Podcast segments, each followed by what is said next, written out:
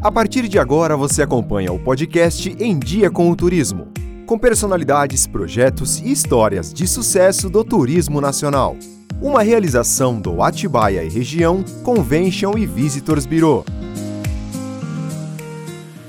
Olá, seja bem-vindo, seja bem-vinda a mais uma edição do podcast Em Dia com Turismo, podcast do Atibaia Região Convention e Visitors Bureau. Eu sou a Débora Isola, em nome do Convention, gostaria de agradecer a sua audiência. É uma grande satisfação poder contar com a sua companhia. O nosso programa segue com a firme proposta de trazer as principais tendências e oportunidades do mercado turístico nacional e internacional, e em especial de levar até você informações que visam contribuir para o desenvolvimento de sua empresa e do seu destino turístico. Hoje vamos falar sobre o potencial que a nossa região tem como destino do turismo esportivo e religioso e também gastronômico. Por isso que aqui nós contamos com a participação da diretora do Departamento de Turismo de Piracaia, Vanessa Reanho. Ela que tem a formação em Relações Públicas e MBA Empresarial Executivo pela Unifaat e várias especializações em turismo pelo SENAC. Seja bem-vinda, Vanessa. É uma satisfação poder contar com você. Bom dia, Débora. Eu que agradeço o convite pela Convention Bureau. É um prazer estar falando desse tema tão importante hoje na nossa região e nosso município também. Eu queria que a gente começasse o nosso bate-papo antes da gente falar a respeito do belo município de Piracaia. A gente vai falar dos atrativos. Eu queria que você começasse falando a respeito da sua gestão como diretora do Departamento de Turismo de Piracaia. Como aconteceu esse seu envolvimento com o turismo? Desde quando? Débora, eu estou na gestão gestão há 10 meses né? A gente está indo aí para 11 meses nessa gestão do prefeito Silvino Sintra. Fui convidada para assumir essa diretoria, essa pasta do turismo. Eu venho do mercado privado de 15 anos de instituição financeira e outros empresariais de consultoria, e eu aceitei assim esse desafio grandioso que é mudar a vida das pessoas, porque o turismo é isso, é fazer a diferença na vida das pessoas. E a gente tem feito um belíssimo trabalho, porque a cidade também nos ajuda, junto com o empresariado, junto com a comunidade, junto com os departamentos, porque o turismo tem uma transversalidade gigantesca. Ele abraça todas as pastas possíveis, todo o empresariado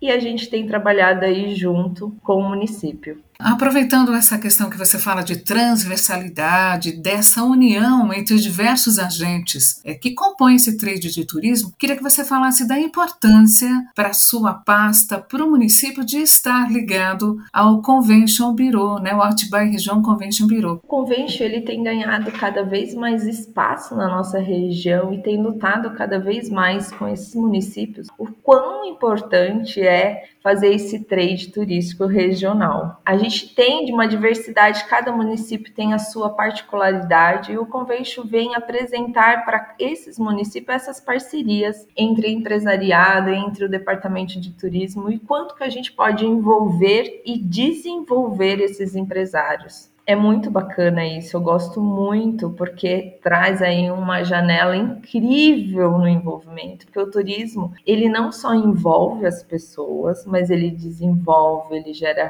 renda, ele traz benefícios, ele traz empregabilidade, diversas funções. A localização privilegiada de Piracaia, esse é o principal atrativo turístico da cidade de Piracaia, são as manifestações culturais, o que Piracaia Piracaia tem a oferecer ao turista, Vanessa? Débora, sem dúvida, hoje os nossos atrativos naturais têm sido os mais procurados. Devido a gente ter aí nessa retomada depois dessa pandemia da Covid, os turistas eles querem buscar Experiências turísticas no ar livre, em contato com a natureza, e Piracaia oferece isso. Tem lindas montanhas. A gente está no sistema Cantareira, onde a gente abastece 8 milhões de pessoas do estado de São Paulo com as nossas represas. Então, nos dá a oportunidade de ter aí uma biodiversidade gigantesca em questão, em contato com a natureza, experiências com os animais, um turismo assim bastante cuidadoso, eu digo, para ele não ser predativo. Então, a gente também tem esse cuidado ao envolver, né, e movimentar e fomentar o turismo por essas questões do meio ambiente. Todo esse cuidado que ele venha faça essa experiência turística, mas com todo o cuidado de prevalecer aquele ponto natural, aquela consciência de estar em contato, de quanto aquilo é importante não para o município, mas para ele e para uma humanidade toda. Então nós somos riquíssimos em trilhas. Hoje a gente tem aqui duas das trilhas já em rotas, que é a trilha da Pedra do Carmo, onde a gente está com 1.420 metros de altitude, onde a gente consegue ver São José, Nazaré lá de cima, as represas de, da nossa cidade. A gente tem o Mirante do Boa Vista, onde a gente consegue ver também a represa Jaguari. Nós temos aí uma extensão gigantesca de estrada de terra, que é 750 quilômetros de estrada, estradas maniciais, onde te oferta aí fazer uma rota off-road em volta da represa, onde a gente chama esse vale gigantesco perdido você tem aí várias experiências com essa natureza. E Piracaia tem o parque ecológico, tem o Santo Cruzeiro, que é um céu aberto, onde é um mirante gigantesco com 590 degraus para subir, todo no meio de uma mata onde faz que o turista esteja lá para se meditar, fazer seu esporte. Então, assim, hoje eu vejo que a pandemia, né? Vou, vou somar aqui nessa sua pergunta. Ela afetou diversos setores, sim, mundialmente. Mas Piracaia pode ter certeza que, devido estar situado perto das grandes cidades que é próximo às rodovias Fernão Dias e Dom Pedro, ela fez com que essas pessoas que estivessem dentro, cansado das suas casas, de trabalho, nessa pandemia, buscassem esse tipo de atrativo. E Piracai foi beneficiada por esses turistas e nós soubemos recebê-los com uma hospitalidade gigantesca que muitos acabaram ficando os nossos moradores piracaenses, se tornaram piracaenses e diante dessa situação toda que ocorreu, nós tínhamos um, um grande cenário que era nossos condomínios, que eram casas de veraneio que diante da pandemia ela se tornou a sua primeira casa, não mais a sua segunda casa. Então, mais pessoas tiveram aí dentro divulgando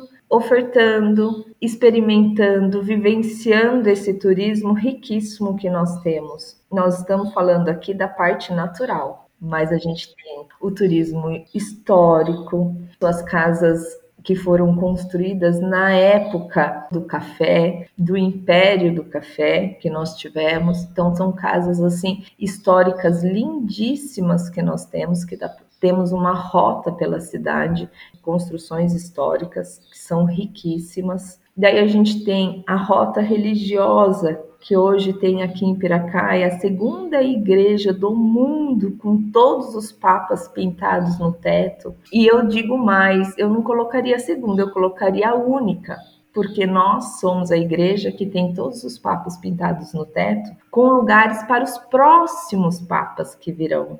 E por artista local, isso que é o mais interessante. Essa igreja foi reformada e essas pinturas foram feitas por um artista local. A igreja ela tem uma história riquíssima desde o Evangelho do Antigo Testamento e nós temos a igreja também que é do Rosário construída na época dos escravos, que é de taipa, onde tem um brasão do Império dentro da igreja também riquíssima, e outras capelas que a gente acabou de fazer agora uma revitalização, que é a Capela das Almas, que ganhou uma lindíssima pintura que também faz aqui no nosso centro comercial uma rota religiosa fantástica. Há espaço em Piracaia também para o turismo esportivo, Vanessa? O turismo esportivo a cada dia tem ganhado um espaço enorme na cidade de Piracaia. Nós estamos aí com essa retomada, muitos investidores e empresas deste ramo têm ganhado espaço e têm feito aqui a sua empresa.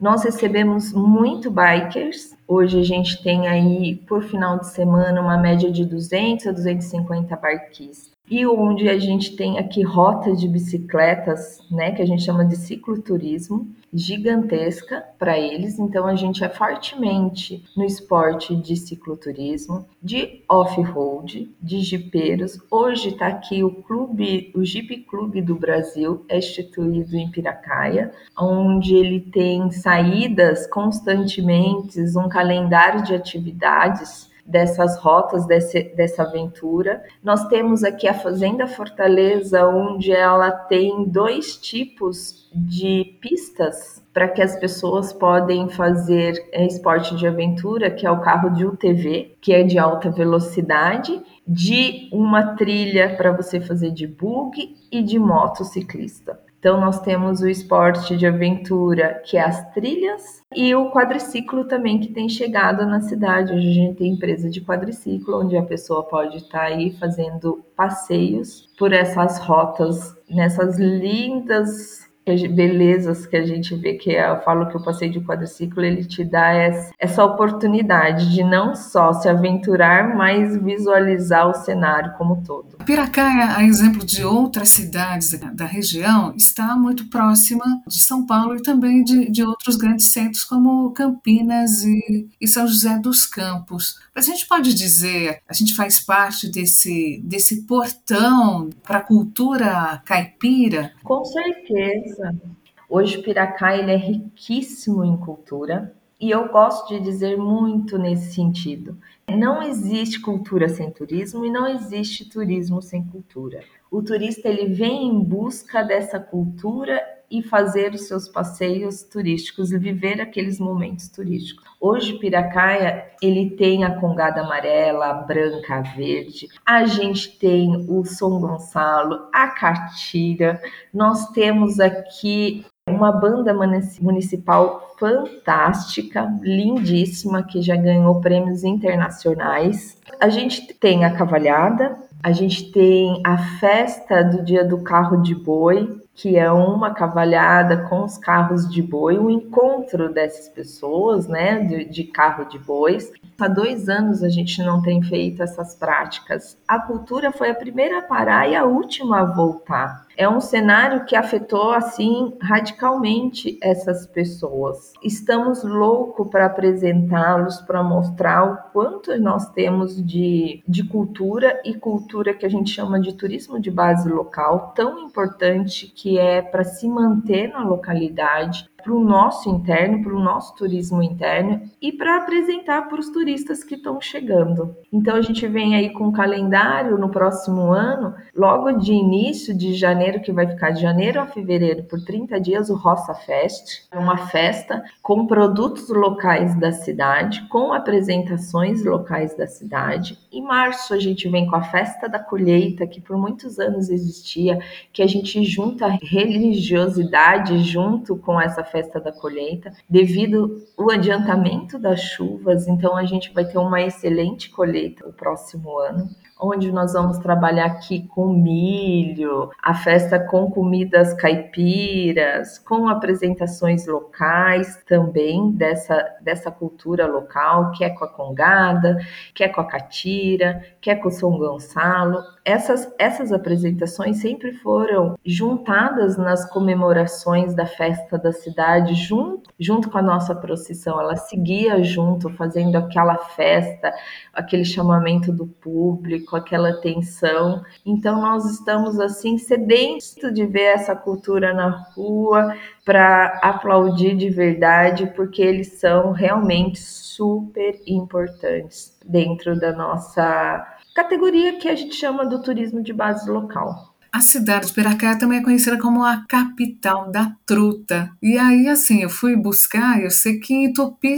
Piracaia significa peixe de piracaia assado. Você acha que isso já é um indício histórico que Piracaia se tornaria a capital da truta? Com certeza. A partir do momento que eu assumi essa pasta, e a Piracaia não tinha essa identidade fortemente feita. Né? Nós sabíamos que nós, o significado é de pira, de peixe, e caia tupi-guarani, peixe queimado, feito de na folha da bananeira, queimado ali naquele, naquela brasa. A gente já sabia de tudo isso e eu vim com essa condição de que transformasse a piracaia tivesse um símbolo, que o símbolo dela fosse a truta. Por que a truta? Aí eu vou te explicar. Nós somos o maior produtor de truta, segundo o IBGE, do estado de São Paulo. Nós produzimos 20 toneladas de truta por ano. O nosso segundo está muito longe de nos alcançar. Então, nós juntamos esses dados com essa produção local, uma iguaria que há três décadas se constitui e institui na cidade, e por que não usar essa iguaria para que nós fortalecemos a capital da truta? Nós temos tudo para ser a capital da truta. Aí foi o desafio lançar aos nossos comércios, lançar aos nossos empreendedores do ramo gastronômico, o qual ele pudessem trabalhar com essa iguaria e transformar esse festival gastronômico como parte do calendário anual e transformar a cidade capital da truta. Não era só fazer o festival, transformar isso como conhecido ou lançar pratos gastronômicos diferentes, mas eu queria que o turista chegasse e além de ele comer aquela truta, ele pudesse levar. Então eu tive que instituir comércios como mercados, armazéns, portais que pudesse vender a truta para que as pessoas pudessem ter essa iguaria não só ali a pronto para comer, mas que ele pudesse levar e fazer na sua residência. E a gente conseguiu realizar isso muito bem, foi um sucesso. A gente teve aí 2.400 pratos vendidos de agosto a setembro, que foi um percentual, uma média aí de 40 reais que agia uma média de prato, então entrou aí um valor de quase 190 mil reais na economia local para dentro da cidade, onde a gente recebeu diversos turistas de todos os lugares da região, das grandes cidades que a gente acabou de citar, que veio de Taubaté, São José, Campinas, São Paulo, Rio Preto, a gente conseguiu atingir o um maior número de pessoas. A nossa capacidade hoteleira foi assim super bem alimentada.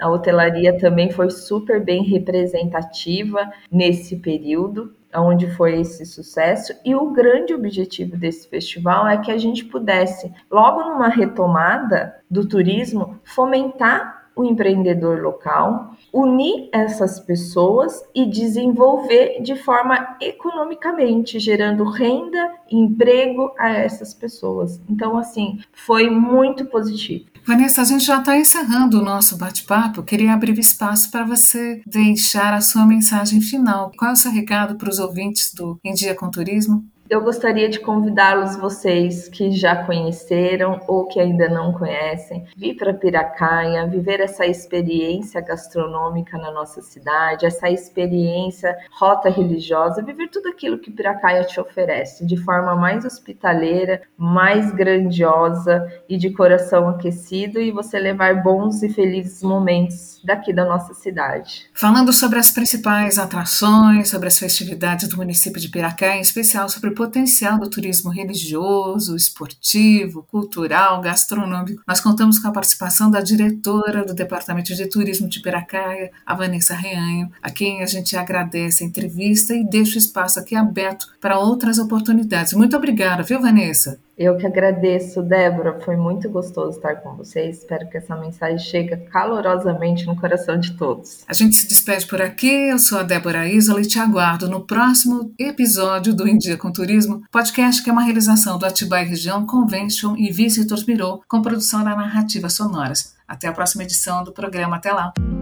Acabamos de apresentar o podcast Em Dia com o Turismo, programa sobre o trade de turismo brasileiro uma realização do Atibaia e Região Convention e Visitors Bureau.